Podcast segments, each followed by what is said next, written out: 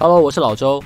如果你有一门很成功的事业，你会把这个生意交给你的家人或者是子女吗？最近上映的一部电影叫做《Gucci 豪门谋杀案》，它其实是基于 Gucci 家族真实的故事而上演的。你想要了解这个故事吗？我准备了三本精装的 Gucci 精品帝国真实的欲望、爱恨与兴衰的套书要送给大家。我希望大家回答我这个问题。如果你有一门很成功的生意，你会送给你的子女和家人来传承吗？回答我这个问题，寄信到我的信箱，你就有机会得到这本书哦。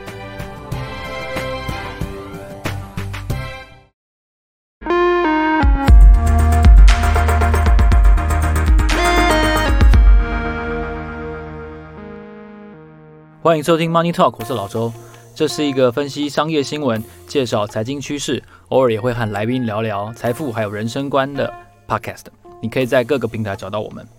今天这期节目呢，是我们的第九十八集。同样的，我也还在募集现在所有哦朋友想要问我们的问题，想问我个人的问题，不管是呃私事也好了，不管是投资啦，不管是 Clubhouse 啊，不管是主持的方法、研究投资的技巧，或者说。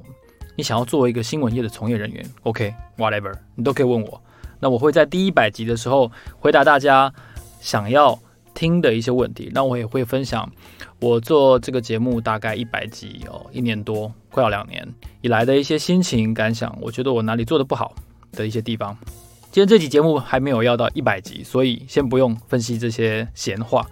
我觉得最近最热门、最红的一个事情，当然就是半导体哦，当然跟台积电有关。，Intel 最近的新闻非常的多，然后呃，可以说文攻武赫都有哈。文攻就是说这个他们的新的执行长也不能说新了，上任已经半年了，Pat Gelsinger，他在美国的一个政治媒体啊，The Political 上面投书，然后讲说发表了一些产业的看法，然后随后呢，马上又传出说 Intel 准备要投资三百亿美元要并购这个格罗方德。好，这整件事情加上台积电。嗯，表现我觉得在水准之上，但是没有到非常优异的这个获利数字哦，这牵动了最近很多半导体业的一些消息跟每一个人的投资人的神经，因为现在你看现在航运股在跌嘛哈，所以其实好像电子又重新取回了这个盘面的这个主导权，所以今天这集节目我们就来谈一下半导体股，当然主角是 Intel，那 Intel 我们从头说起哦，首先。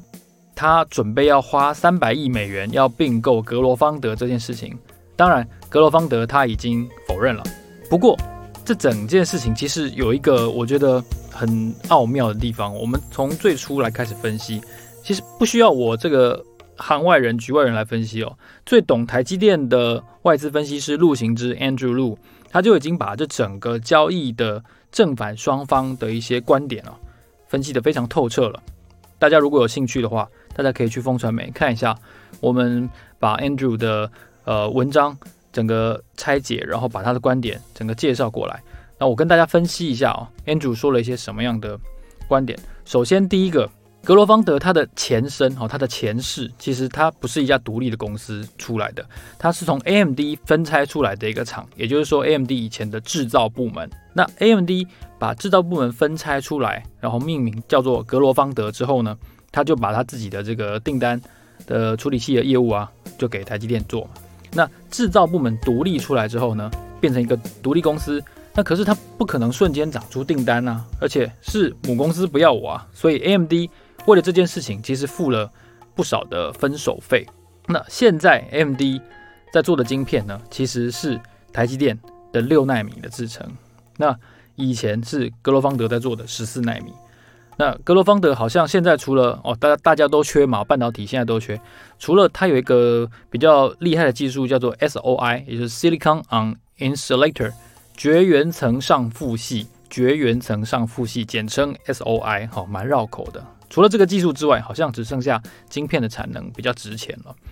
因为你不要忘了，其实格罗方德在三年前，应该是二零一八年的时候，他就退出了先进制程嘛，哈，就是十纳米以下的，不再研发，不再投资。所以他在先进制程其实是没有角色的哦。那陆行之就讲到了第二个点，目前格罗方德的制造成本哦，跟客户整体平均的对他来说的获利的贡献程度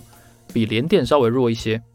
假设现在格罗方德真的要被英特尔买下来的话，双方会立刻碰到一个比较大的问题哈，就是双方的订单哦会有一些重叠。怎么说呢？因为在物联网啊，在 CPU 方面，格罗方德的制程的订单，它的那些客户啊哈，跟英特尔现在在做的其实是有一些竞争关系的。如果格罗方德这个 GF 被英特尔买下来，变成同一家公司的时候，那原来下单给格罗方德做的那些客户很可能会跑掉。为什么？因为他不想让新的格罗方德，也就是英特尔，他不想让英特尔啊知道它的一些制成的密芯啊，包括它的订单、它的电路等等的的一些利害关系的重点。这就好像哦，当初 Apple 要下单给三星，其实是充满了疑虑。其实也不只是 Apple 了，每一个跟三星有竞争关系的人，你说三星说他要大力的推他的晶圆代工的服务，然后你尽量用好的价钱哦，比台积电更好的价钱吸引大家转单到三星这边来做。但大家终究会有一个担心，就是像台积电，它没有自己的品牌嘛，哈，所以它一直强调它的 integrity，它客户至上。但是三星因为它自己有品牌，它下游出海口有各式各样的产品，大家会担心它的营业秘密很可能会变相的哦外流。所以其实三星为什么它的晶圆代工部门很积极的在做，但是到目前为止可能效能或者说它的贡献还不显著，原因其实就跟这个格罗方德还有英特尔的竞争是一模一样的，也就是利害关系。那英特尔本身其实不可能不知道这个副作用，所以他是不是真的要买，这一点就蛮有趣的哦。好，然后陆行之接下来又分析了一个重点，就是说英特尔花这么高的价格把格罗方德买下来哦，对他本身来说，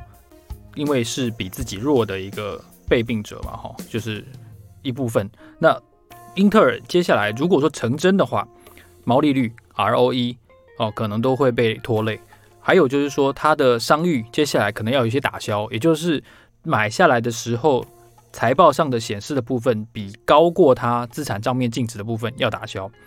那英特尔自己，它二零二三年要量产的七纳米，二零二三年 Q2 大概是比台积电在二零二零年 Q2 量产的五纳米制程落后。快要三年，就差不多三年左右了哦。假设两者的这个电路表现是差不多的话，哦，那他还要再花三百亿买下 GF，然后同时他应该在他的投诉有提到，投资了将近两百亿要去亚利桑那州投资，然后还有欧洲厂，所以他英特尔要花的钱其实是非常多的。但是他在这么多的嗯扩张底下，究竟哪一个部分可以得到比较好的竞争力，那这个竞争力能不能够协助英特尔整体跟台积电重新回到一个平起平坐的地位呢？呃，陆行之是怀疑的，因为毕竟呃，Broadcom 然后 AMD 这些对手在没有制程的拖累、没有硬体制造部门的拖累下，其实它可以大方的去跟台积电杀价，然后大方的占据台积电。最好的先进制程，找最好的期间来推出产品，所以英特尔现在面对的是这样一个比较尴尬的局面。当然，交易如果成的话，它还是有些好处的。陆行之就说，他没有办法透过这次的交易买下 GF 之后就称霸，好，重新称霸晶片的市场，但是在整个市场还是有一些优越的地位。首先，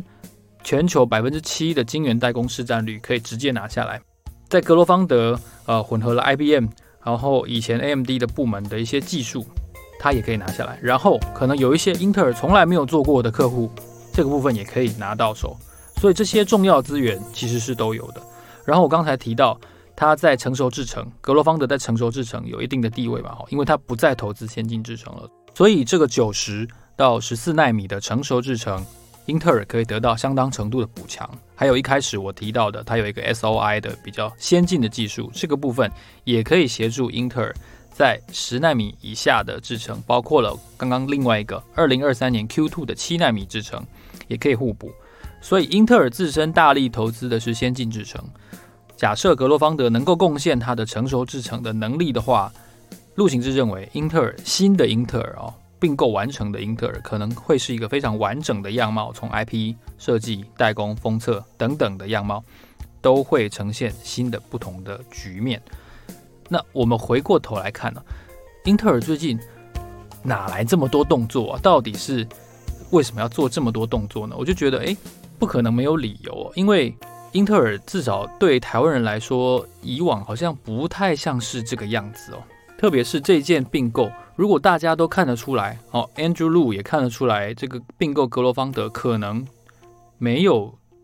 预期那么高的综效的话，那他为什么一定要买呢？为什么要买？我就想到，很多年前在跑另外一个新闻的时候，大概是八九年前，那个时候微软把 Nokia 的那个部门买下来，那当时。的事情，其实回头看，大家都觉得，嗯，好像为什么要买？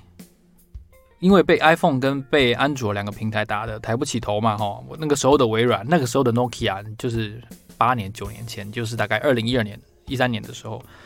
那个时候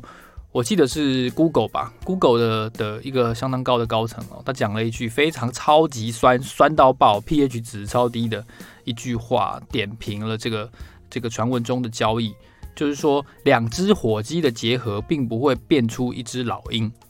哦。两只火鸡并不会变出一只老鹰，是不是超传神？也就是说，哦，龙生龙，凤生凤嘛，哦，老鼠生的儿子会打洞，龙加老鼠是龙吗？嗯，好像不是。我们不是说要拿以往的例子，以往的并购来来套用在这个英特尔跟格罗方德这个传闻中的交易，因为。说实话，当时的微软跟当时的 Nokia，其实局面可能比今天 Intel 要危机很多。Intel 远远不是当年的这个 Nokia，好像也没有到这样生死存亡的地步。不过这句话其实可以让大家思考一下哦，并购跟整合两家公司，特别格罗方德是好几次整合之后的存续公司，要如果再要并去。英特尔的话，它会发生非常多的困难，真的会有很多的，比如说人才在这个派系斗争当中哦，被迫要离开，或者说被裁员哦，被被被不能说开除，就是人力的调整，并购跟整合的综效要传达真到业绩，其实要很漫长的一段路。那如果英特尔真正的战略意图是要重新跟台积电平起平坐的话，至少外界看起来这件事情，然后这个三百亿美元的交易，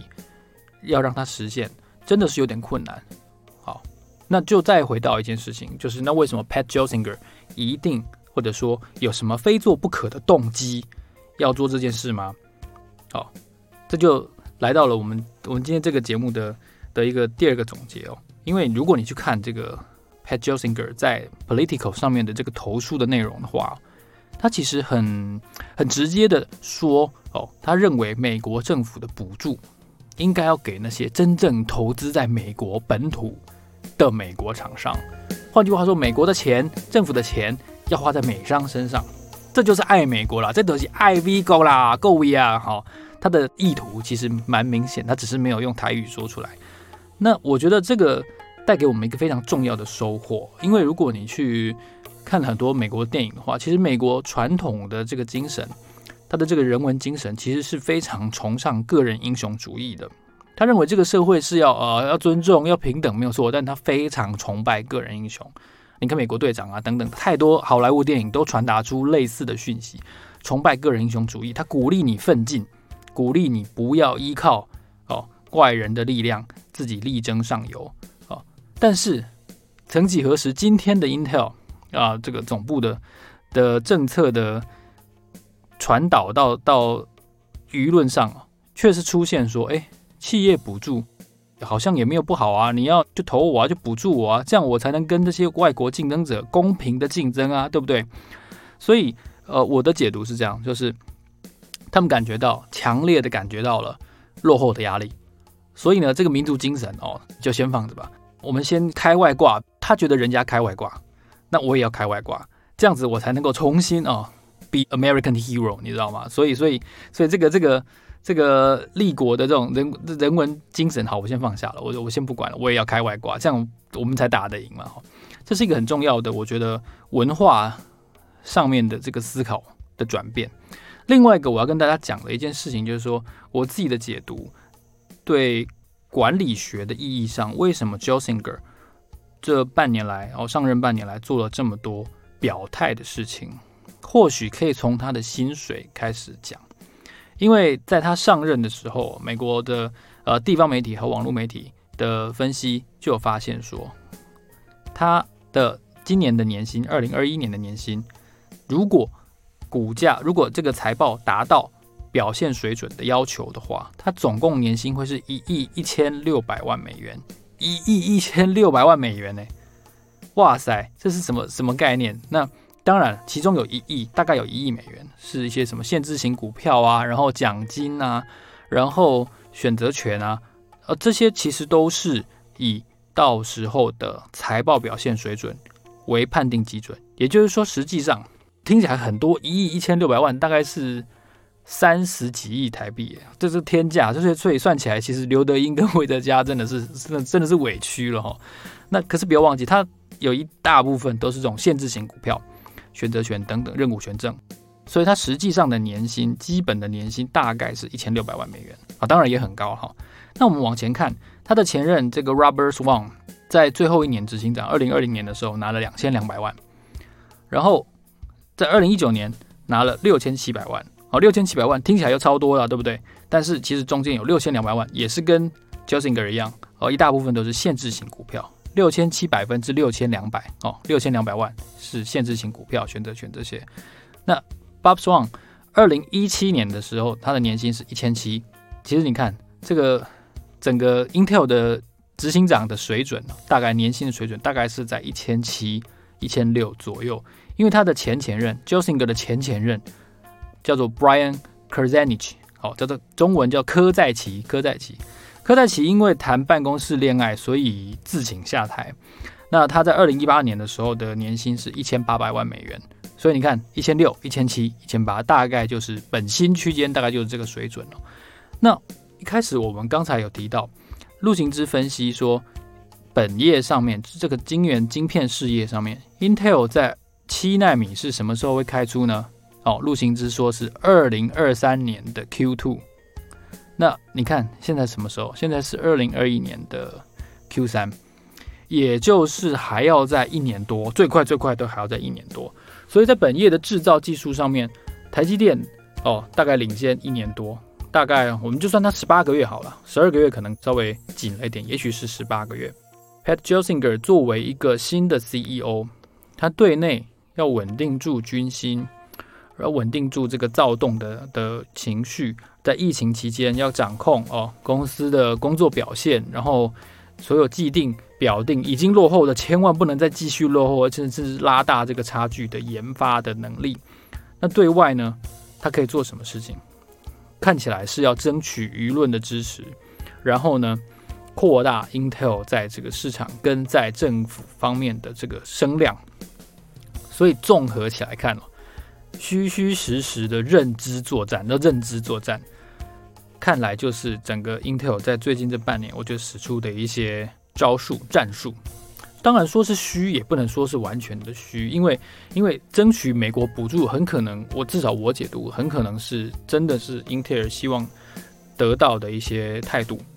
那我刚刚讲这件事情，可能要从管理学上来看，为什么？因为你看。还有十八个月，我们的本业的能力才能跟台积电一较高下。台积电的五纳米对我们的七纳米，好，假设两者技术是相当的，那我们已经大概落后了。那在这十八个月当中，诶，我一年一千六百万美元呢，我也没有比前面两任执行长便宜多少诶。啊，当然他是他是老员工啊，在他在 Intel 也是做了三十年才出去的。那他总要让董事会，他总要让股东看到。在这段期间，他很努力的帮公司做事吧，对不对？你想想看哦，假设有一个班导师，哦，他要带这个补习班去考联考啊，我知道啊，现在很多人没有考过联考，我听众大概一堆人没有考过联考哦，考学测好了，考学测哦，指考，那十八个月之后要考指考，那家长当然十八个月后你一定要缴出成绩没有错啊，但是在这中间不代表你每天就是就是喝茶喝咖啡，然后追剧吐丘吉亚这样子，不是。所以你要做什么？要精神喊话啊，对不对？要带操啊，早上起来，对不对？要要要要波比跳一下啊，然后要要训练一下大家的体魄，训练一下大家的工作情绪，在家工作看书也是不能荒废啊，对不对？作为一个班导师，不是就要做这些事吗？不然你十八个月后只考，他们能做出什么？对不对？在这个期间，show up something，对不对？所以，所以作为一个领导人，我觉得有一些时候，我在他的例子上面感受到的一个观察，就是说，你不得不做。也许，也许你知道这件事情实效哦。真正真实的效果不是哦，你想象你说出来的那个样子，但是你总要做一些什么，在这个这个追赶的期间，以壮军心嘛，对不对？不然大家会惊慌啊，哦，会怀疑啊，这些都是很可能的。股东也会怀疑啊，股东也会挑战你啊，对不对？在法说会上，法人投资人也可能会问你啊，董事会也会问你啊，这些都是 Gelsinger 会面对的压力啊。所以作为一个领薪水的。的领导人，他本身也是有可能随时中途下台的。如果他没有表现出这个万众一心的态度的话，他怎么带大家继续走下去啊？所以今天这个，我觉得第二个给大家一个很重要的思考，就是管理学上，其实 CEO 本身也会有被高层、被股东、被法人股东检讨、检视绩效的压力。所以，不管是格罗方德的传说中的并购案也好。不管是 political 的这篇投书哦，姿态表态意味十足的投书也好，他都必须要做出一些什么事情，然后让整个 Intel 的战斗意识提高，然后表现出这个一致对外的这种情绪，Pat Gelsinger 才能够带着大家哦重新找回那种战斗精神。所以他可能会为此，为了这个战术的目标，必须要做一些事情，即便那些事情在未来。回顾的时候可能会被评为啊，也许不是真的划算，也没有关系，因为那会是一个阶段性的手段。所以今天这期节目，我带大家从 Intel 的策略并购，然后到投书，我们去回顾 Pat jelsinger 是不是真的不知道买格罗方德不划算呢？他是不是真的有意要争取美国的投书呢？也许，但我觉得这一切其实是一种宣示的姿态比较高。而如果你喜欢这期节目的话呢，欢迎你在 Apple Podcast 给我们留言。呃，如果你有想要问老周的事情，也欢迎你留言，我会在第一百集的时候好解答。好，希望我们做这九十八集的节目，也能够对你在投资或者说对你在管理学上的一些认识，能够帮助你。好，我是老周，老周的 Money Talk，让我们下一集见，谢谢，拜拜。